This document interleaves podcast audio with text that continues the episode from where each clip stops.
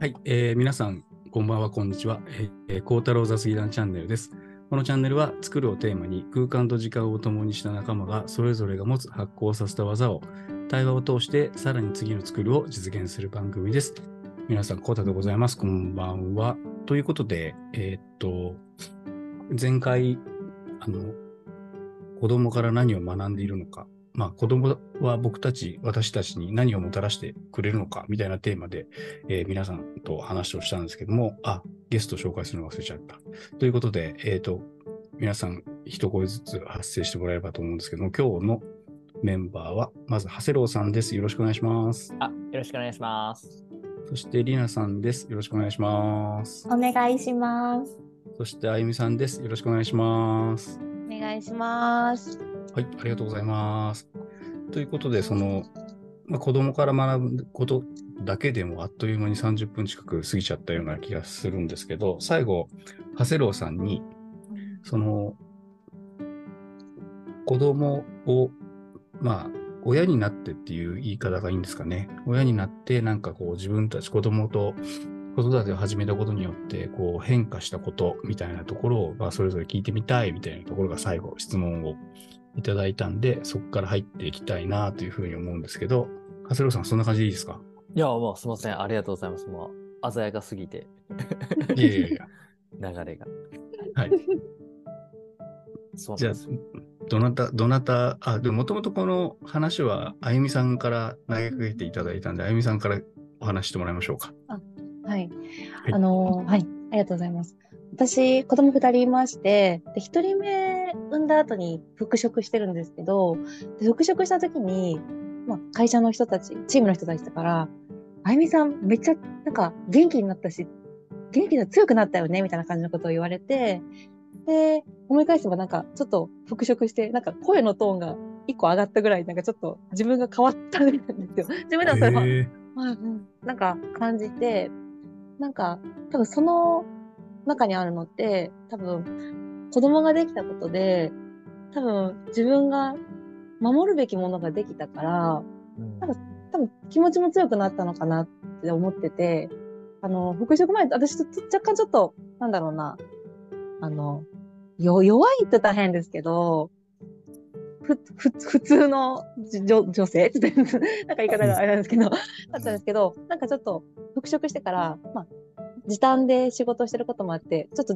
若干チームをもうちょっとやっていきましょうみたいな感じで引っ張るくらいの、ちょ、ちょっと成長したみたいな感じになってて、まあそれってきっと自分のマインドの問題もあると思うんですけど、子供がいるから頑張らなきゃみたいなところができたのかなみたいなところはあるので、なんか、いつも子供を育ててるみたいな感じで思いがちですけど、私も子供になんか勇気をもらったりだとかうん、うん、うん。してるんだなっていうのは、復職してう思いました。んなるほど。ううんうん気持ちがちょっと変わりました。う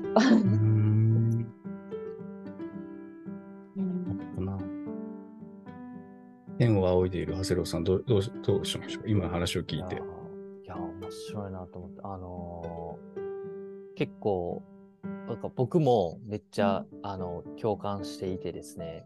うん。で、子供生まれて、なんか仕事のスタンスもちょっと変わるというか、ううんん。僕なんか成長とかっていうよりかは個人的にはなんかこうあのう仕事が薄くなったっていうなんかこう。あなんかわかる。うーんなんか100は別に100のまんまなんですけど、うん仕事に90いってたのが仕事40ぐらいになってみたいな。うん。うん。で家庭50になってみたいな。で自分10になってみたいな、うん、うん、うん。なんかそういうこうキャパ自体そんな変わってないかもしれないですけど、でその仕事が90の時ってやっぱり守らないといけないじゃないですか仕事を、うんうんうん。うんうん。自分のそのキャリアを守らないと。いけないん。で当然言葉とか、あのまあ言うたら言われたことに対するリアクションとか感情とかってすごい大きいと思うんですけど、うん。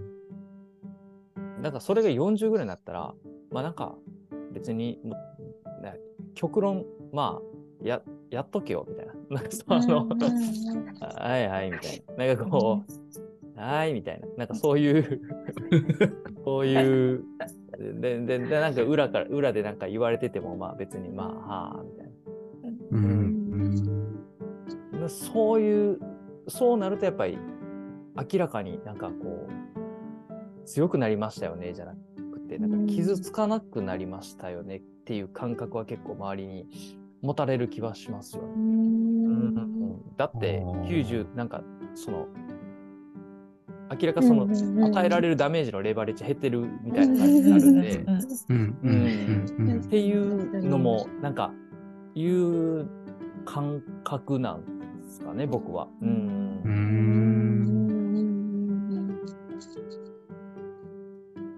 かなっていう感じですね。聞いててでもすごい、あの僕あの一個あるのがあの、うん。あゆみさん実際に産んでいらっしゃるじゃないですか身体的に。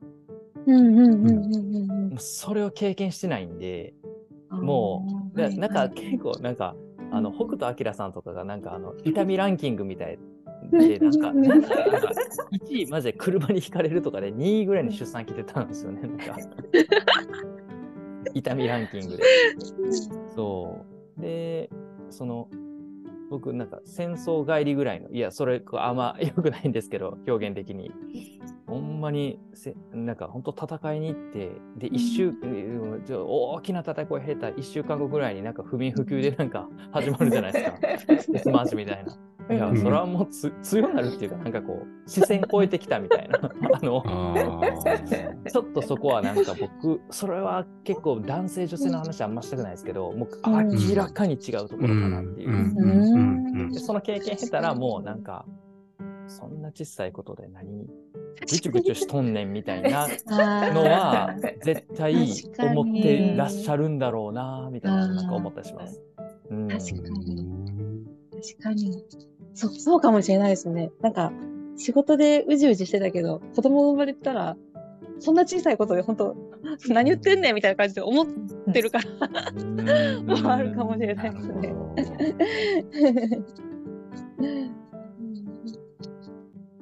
そうなんだ。りなさんはどうですか？え？ーえ、な、そうですね。強く、あんまり私強くなったかな。いやなんか そうですね。え、何を話しおったんでしたっけ？変わったこと変わったこと変わったことつ必ずしも強くならなくても。確かに。強くならなくてもいい変わったこと、あ、いや、そうそう考えてたんです。変わったことは、なんかすごい、なんか自分の機嫌に敏感になったというか、え。ーなんというか、その、めっちゃイライラするじゃないですか、その、うん。こ子供育ててたらもうなんかうん。自分の予定通りに何もいかないのでめっちゃイライラするんですけど、うん。それはマジでこっち都合で、その子供には全然関係ないじゃないですか実際。ただただ今を生きてるだけの人々なんで、うん。でなんかもうなんでこんなにイライラするんだろうとかって思ったらこうどんどんこう内省し始めるというか、うん。なんかいつもこのことでイライラする時とイライラしない時があるみたいなイライラする時はなぜかとか考えどんどん考えてったらなんかその結局なんか自分の問題だということに気づいたりするみたいな。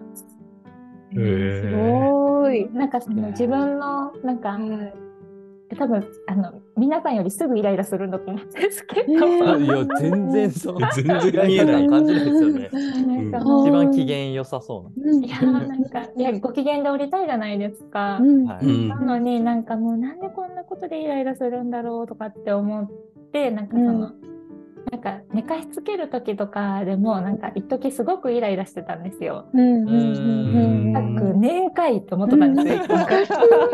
めっちゃわかる。じゃないですか。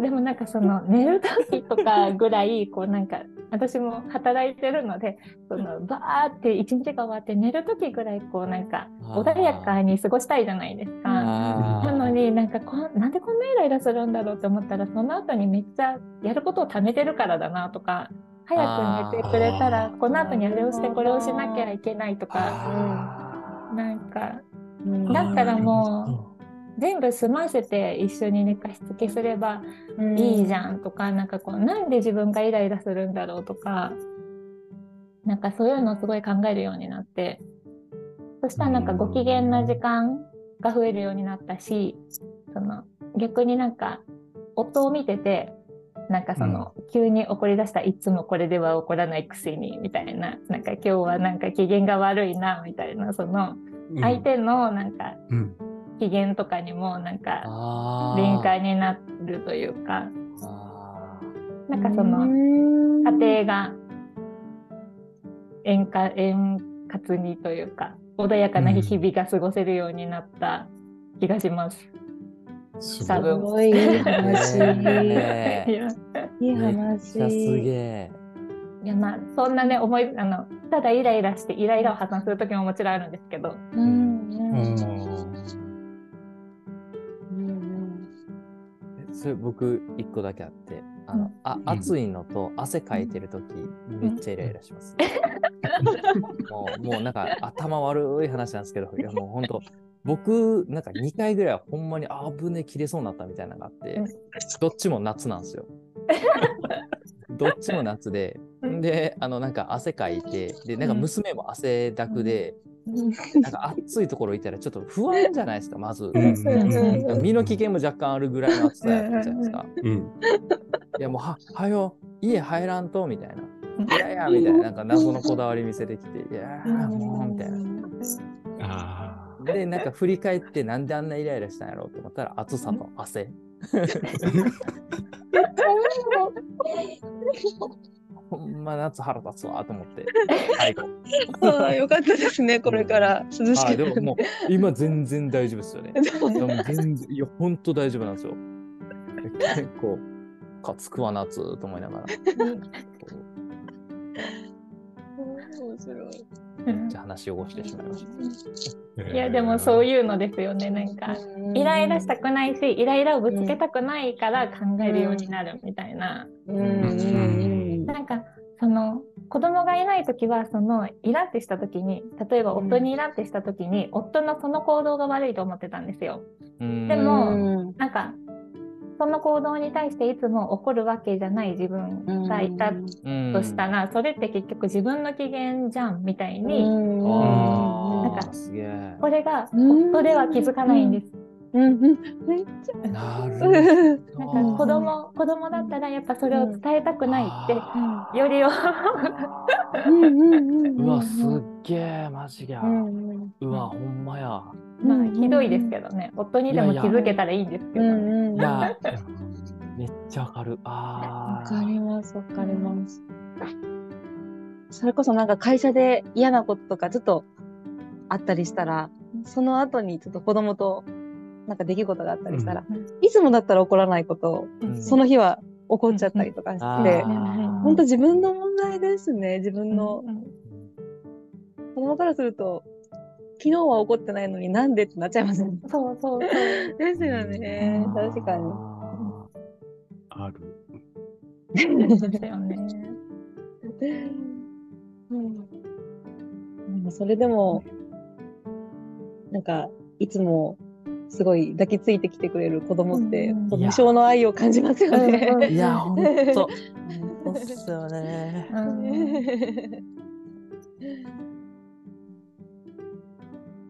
えこうたさんは？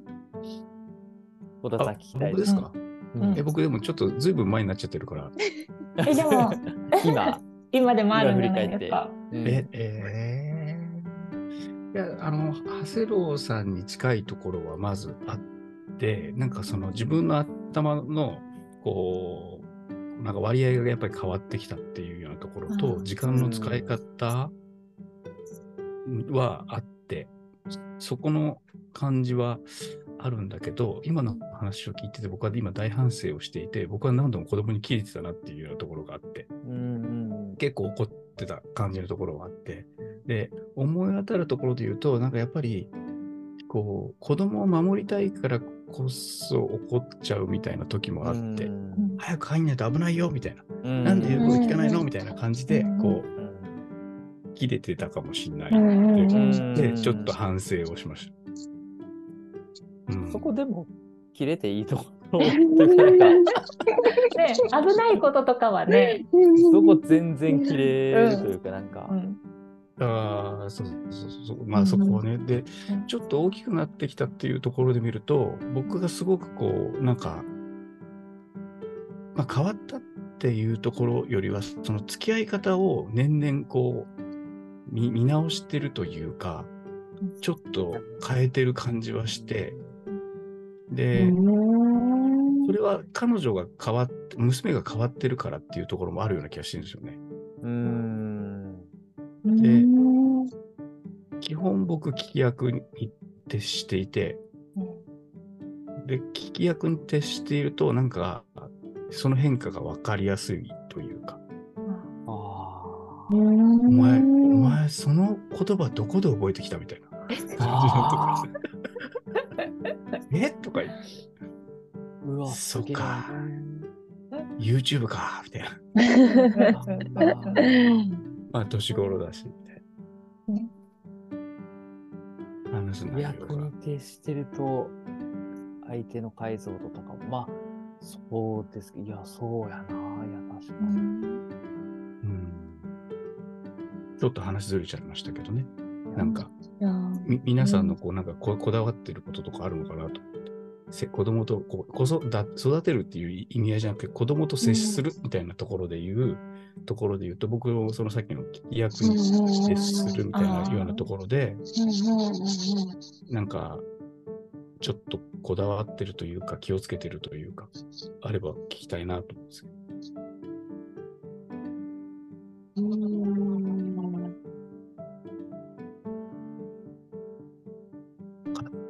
皆さん固まっちゃいました。一応僕から言っていった。どうぞどうぞどうぞ。3か条。三か条。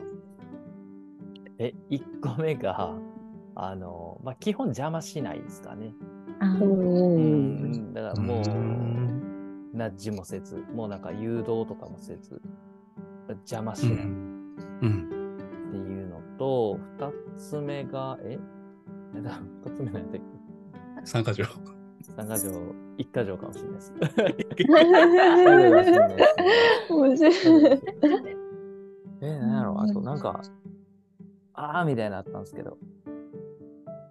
あ、あの、マイナスの感情もプラスの感情も、あんまりどっちも許容するってい。うか、なんかこう、なんか、うん、い。い。ねい。い。ねだけじゃない。じゃない。ですか。てか多分どっちも等しく同じぐらい生きてたら降りかかってくるんですけど、でもなんかこう辛いことをプラスに変えようみたいなだと変えられない時にガチで落ちるじゃないですか。うんうん。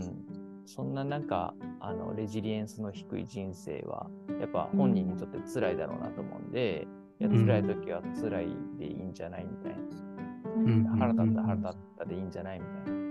ん。でもそういう自分がいることを許容しようぜみたいなのは、今僕が今必死にそうなろうとしてるんで、うん。あの、それはこう伝え、伝えていくっていうか、まあ、それも邪魔したくないですね。やっぱそういうこう、結構なんか初期教育で多いじゃないですか。なんかこう、ととにかくプラスの問いかけとか、あのネガティブなことをこう、まあ、こっちから発するのはちょっとどうかなとは思うんですけど、うんうん、その本人が自ら感じたマイナスの感情を蓋するみたいなのは避けたいなっていうふうには思ってるのと、あと3つ目が、もう、こんなに強い感情があるのかっていうことを自覚しとくっていう感じですかね。なんかこう、ここれこそ多分僕愛情だと思ってるんですけど、なんか、こんな強烈に人に対して感情を覚えたこと僕なくてですね。うんこう娘に対して、こう、うんうん。だからこうね、いろんな人と出会ってきてるわけなんで、うんなんかそれなりになんか、こう、好きだったりとか、いろいろあったと思うんですあ、やべ、うん。うんはい。制限を解除。030。そう。じゃあちょっといろいろ長谷郎さんがやってる間に、あゆみさんなんかありますか？でも、私は、私が間違ってたら、あ、それお母さん間違ってるわ、ごめんねっていうこと。あ、自分が間違って謝るっていうことと、あと、気をつけてるの、気をつけてるというか、多分無意識にやってるんですけど、毎日、毎日好きだよって言ってます。寝る時。いいな。いいいいあーめっちゃいい。でもこれ結構私も、私、親、めちゃめちゃ仕事忙しかったんですよ、うん小さい頃から。うん。でも、なんか、そういうあったかい言葉っていうんですかね、は結構かかけてもらったりだとか、うん。そういうの言う言う言う親だったんですよ。それもあってか、すごいなんか、あの、離れてても、なんか、愛情を感じるみたいなところ、自分が多分、実感してるから、うんややりたいな、みたいなところでやってるところですかね。ここは、ね、寝かしつけの時に 抱きしめながら、みたいな。ね 言葉って大切ですよね、やっぱり。うんそういうのって。うん僕ちょっとすみません。あの、ちっちゃい頃、ちっちゃい頃っていうか多分中学校、高校ぐらいまでずっとお母さんに、あの、朝い出ていくじゃないですか。仕事、仕事じゃなくて、学校行くときに。うん握手でバイバイしてたんですよね。へーじゃあ行ってきますみたいな。あこちゃんみたいな握手でバイバイって。えー多分これ下手したら大学ぐらいまでもやってたんちゃいますかね。えー、すごい。だからそれ欲、しいそう。今振り返ってみたらめっちゃいい習慣やったなと思ってます。ね。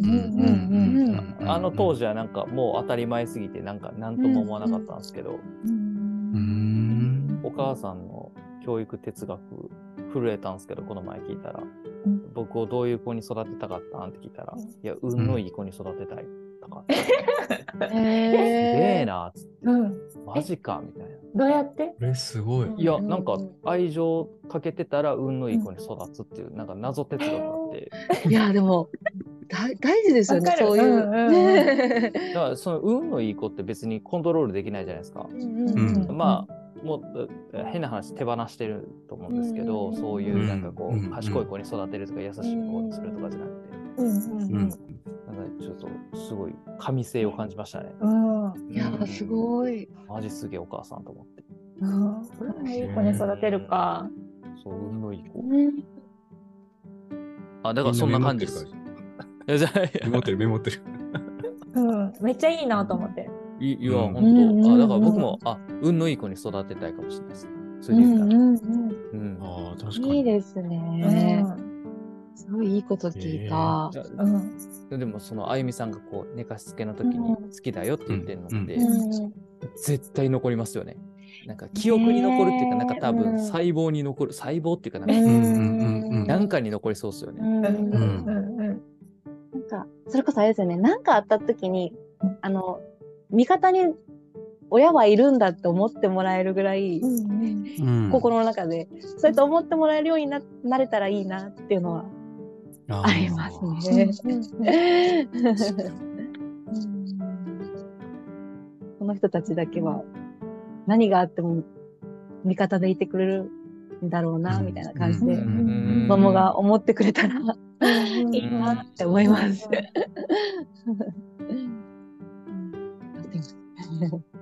ーあなん。かそのえっとなん。だったっけ好きだよって言うっていうのでなん。か思い出したん。ですけどなん。かその私は結構あのちょっとちょっとちょっと来てみたいなちょっとこれ見てとかって子供が言いに来るじゃないですか。うんそれをなんか必ず見に行くっていうのをあああ、決め大てたんですよ大事。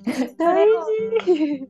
私はそれをただなんか SNS か本かなんかで見ただけだったんですけどもうなんかいっぱいいっぱいすぎて、うん。なんかそれだけすればいいって書いてあったのをなぜか鵜呑みにしてそうかもうじゃあとりあえずそれだけするかと思ってなんかそれだけしてたんですけどこの間なんかその私インスタであのアピママっていう人を見てるんですけど、うん。そのアピママがなんかその子供さんが今中学生なんだけどなんかそのこの間めっちゃ月が綺麗だった時に夜中にお父さんを叩き起こして月が綺麗だから見てみたいな感じで、言っていて、あれはちょっと勘弁してほしかったみたいな感じでお父さんが言った時に、うん。なんかそのねちょっと見てっていうのはなんかその愛してるよだったかな大好きだよっていう意味なのにねみたいな感じで思ったみたいなことが書いてあって、うん。確かにそうかもと思って、確かに、確かに。深いうん深いな。見てほしいみたいなのって確かに愛、うん。あこの人に見てほしいって愛ですよね。いやうん。確かに。確かに。自分がいいと思うものを一緒に見てほしいってそうそうそう。確かにな。全部聞くのちょっとね大変なんですよ。実施率6割ぐらいかもしれないです、僕。うん。いやーなんか、いやー、それすげえなうんそうだな反省やわ。い や本当に、本当に。もうこれこれだけでいいって誰かが言ってたからちょっとまあじゃあこれこれだけやりますと思って。あー大事。ねすげえな。うんみんな、やっぱり、他に皆さんないんですか？そういうこだわりは。えいーちょっとに応えるっていうあーでもなんか私あのオタクみたいな子供をやっぱ育ててるのでなんかそのちょっとハマりかけたものみたいなのがあったらそのはいあこれこれ次行くかっていうのがあったらまず図書館とかで本をいっぱい借りてきます。でなんはいか食いつきそうなやつがあったらそれに関わるなんかものをさらに出してくるみたいな感じで。うんなんかおそのなんていうんですかねその私たちはこうスマホがあるからその、うんうんうん。ちょっと知りたいと思ったことを無限に広げられるんだけど、子供にはそのようなものがないので、うん。こっちがスマホとなりあの、うん。準備するみたいななんかこっちはなんかハマるのかな、うん。ハマらないのかな？みたいなのをなんか見ながら楽しむみたいな感じです。それがハマサメとかはそれがなんかバチンときてうんうんうんなんかずっとなんかサメにはまっていたのをなんか旗から見ててすごいなんかニヤニヤ見てたんですよ。うん並べてうんななんか。これってオタクの作り方みたいな感じだなとかって思いながら。オタクの作り方オ。タクの作り方、すごいなそういうことやってましたかね。うんうん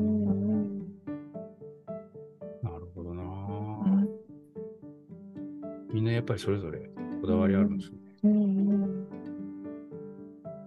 じゃあ、そろそろ時間なんですけど、最後、これまたトミーさんの質問一つも答えないんで、一つぐらい答えないと。マジで信じてる。本当に一つぐらい、どれ、どれいこうかな。一番、子育ての成功として使われがちな、いい子、立派という言葉の定義に違和感があります。親にとって都合が良い、もしくは世間的から評価が高いに感じるからです。親子で本当に目指す目標ってあるんでしょうか？あるとしたら、どんな目標なんでしょう？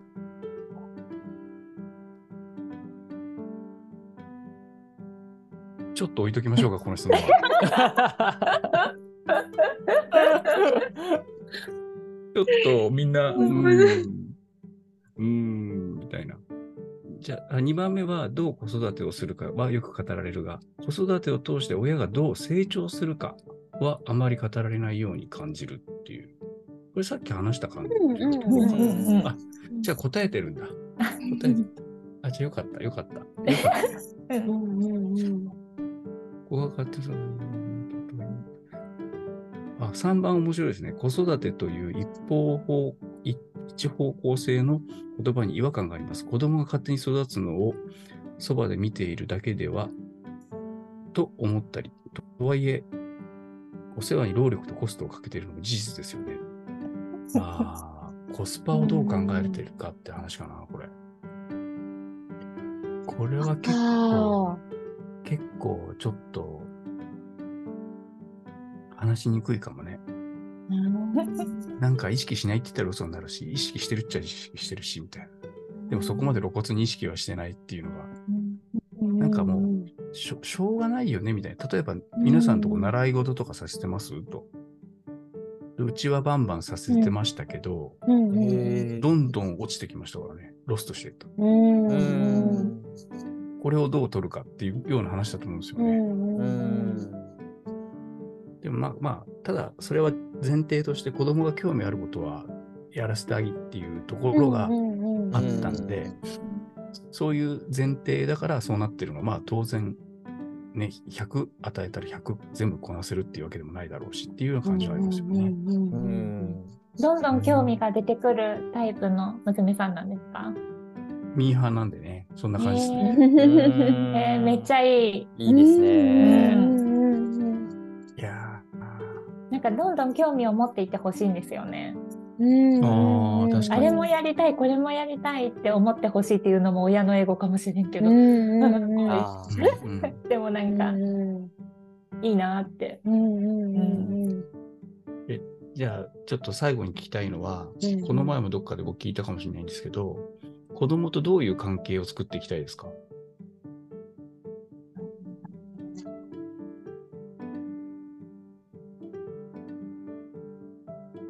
僕は、うんあの、皆さんが考えてる間に、僕はもう、と、友達というか、うん。うん。ううんん。本当にパートナーとイコールみたいな関係でうん付き合っていけたらいいかなっていう感じなんで、うんまあ、年齢差当然あるにせよ、なんか同じような価値観で同じようなことで、なんかこうんう気軽に、まあイメージで言うと休日なんか普通に近所のなんかなんなんとか食べに行こうよみたいな感じでお互い言い合えるみたいな感じで、なんかこう話す内容もその時のこう流行りを一緒に喋るみたいな。そんなにこう年代の差が出ないぐらい僕は僕でこういろいろと勉強しなきゃいけないし、みたいな。うん。っていう風な感じでいたいなっていうふうには思ってるんですけど、皆さんどうですか？それはだからその親と子みたいな上下とかじゃなくてあの対等な関係でいたいなってことですよね。あ、そうそうそうそう、そうです、そうです、そうです。もう個人と個人みたいな。うんうんうんうんうんいやいやそういう関係であれたらいいですよね。うんうんうんうん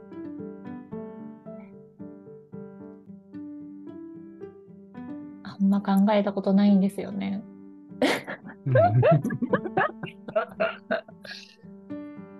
私、それこそ、自分と親みたいな感じ、本当コードさんみたいな感じ、か感じで、対等な関係で、まあ、若干友達っぽく、うん。あの、関係でいたいなと思ってたんで、ずっと女の子が欲しい、女の子が欲しいと思ってたんですよ。女の子の方が、まあ、うん。大人になっても、うんずっとうんあの、仲いい、うん仲良しなイメージがあって、うん。で、今、男の子二人なので、うん。これから、まあ、今はすごい、ママママって来てくれますけど、うん。成長するにつれて、うん。離れていくのかなとか思ったら、すごい寂しいなとか思いながら。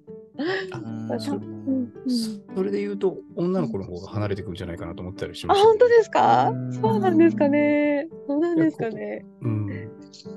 お男の子の方が残るような気も、本当ですか？僕は勝手にしてそうました。なんだ。はいはいはい全然逆でした。うんでも長谷郎さんのあの聞いたら希望湧きますよね。あのあの 握手して出てってくれるなんて。そうそうそう確かにそうですようね。ん確かに。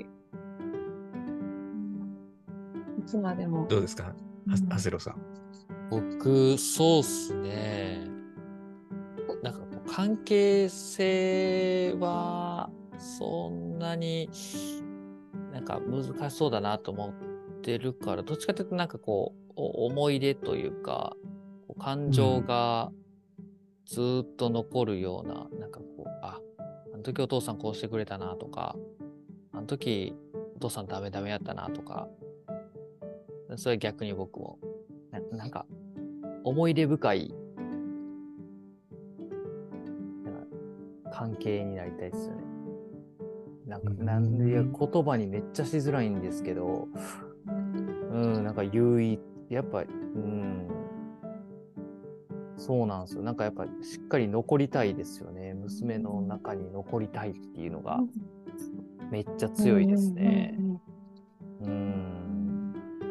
その瞬間とかだけじゃなくてってことですか？うん。そうです。なんか、例えば娘が大きくなった時に、お父さんやったらこの場合どう考えるんやろうなとか、僕考えたりするんですよ。うん。ううん。んお母さんだとどう考えるんやお父さんだとどう考えるのかなみたいな。うん。それってなんかこう、いわば結構自分まあまあ当たり前ですけど自分の一部になってるじゃないですか。うん。うん。うん。うん。それをこう頻繁になんかこう思い返してもらえたりとかすると嬉しいなっていう感じですうんかね。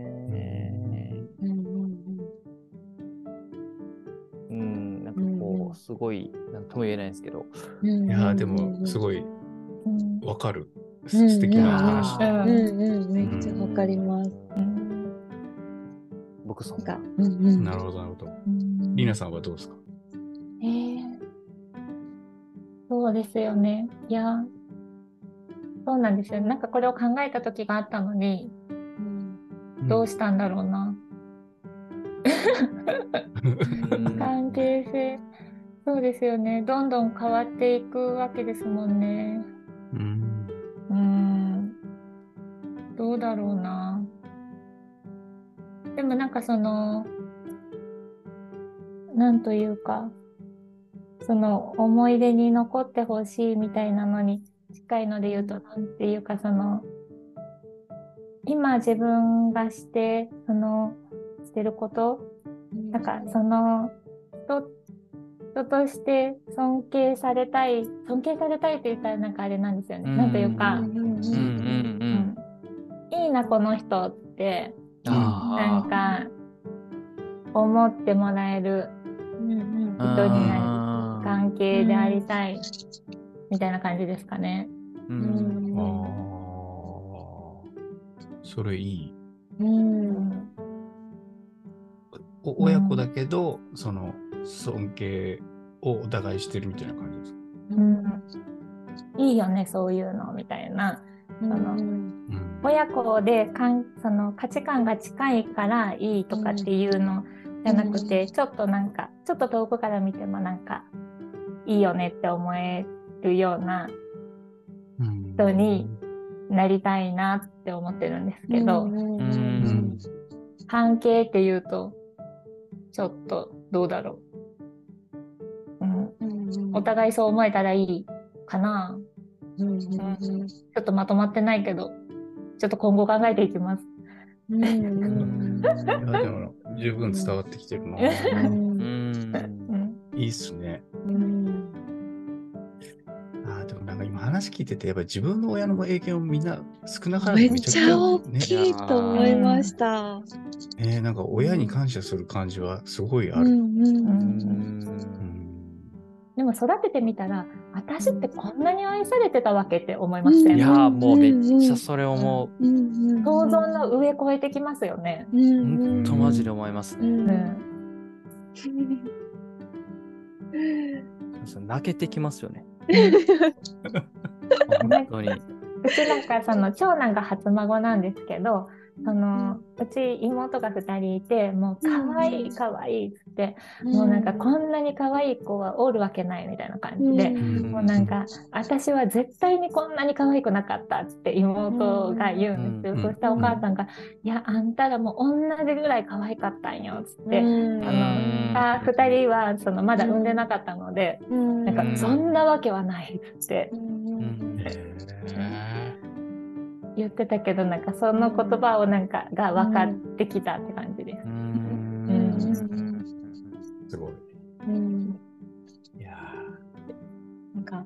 長谷川さんあのそのあのお話もそうですしなんか思い返せばどんなにいいものを買ってもらったとかよりも些細な行為とかなんかそういうことの方がすごいうん。残ってるなってうん。うん。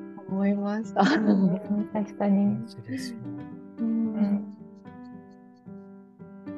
買ってもらったものなんてほぼないっすですよね覚えてない。そうそう覚えてないっすよね。ほんまに。に覚えてないっすね。覚えてうんないな。覚えてない言ってもらったこととか、うん本当に些細な行為みたいな方がすごいエピソードとして残ってるなって思って、うんうんうーん。皆さんのついていってあげるとかっていうのは、うん。絶対ずっと残るんだろうなと思って、これからちゃんとしようって思いました。本当 それで言ったらなんか一個どうしても消せないやつあったんですけどあの子守歌でうん。ちょっと歌っていいですか？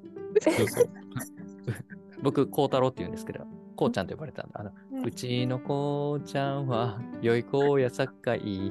みんなアホやアホやって言わんといてねっていう、あの、子守歌なんですけど、あの、アホって言われてる前提やし、なんか、あの、ネガティブワード、こんな中心に据えた子守歌あんのかいって、あの、思ってお母さんに聞いたんですけど、なんか伝統らしくて、あの、なんか謎なんですよ。でもそれ寝れるんですよ。そうでもめっちゃ残ってんすよね、僕。うーん。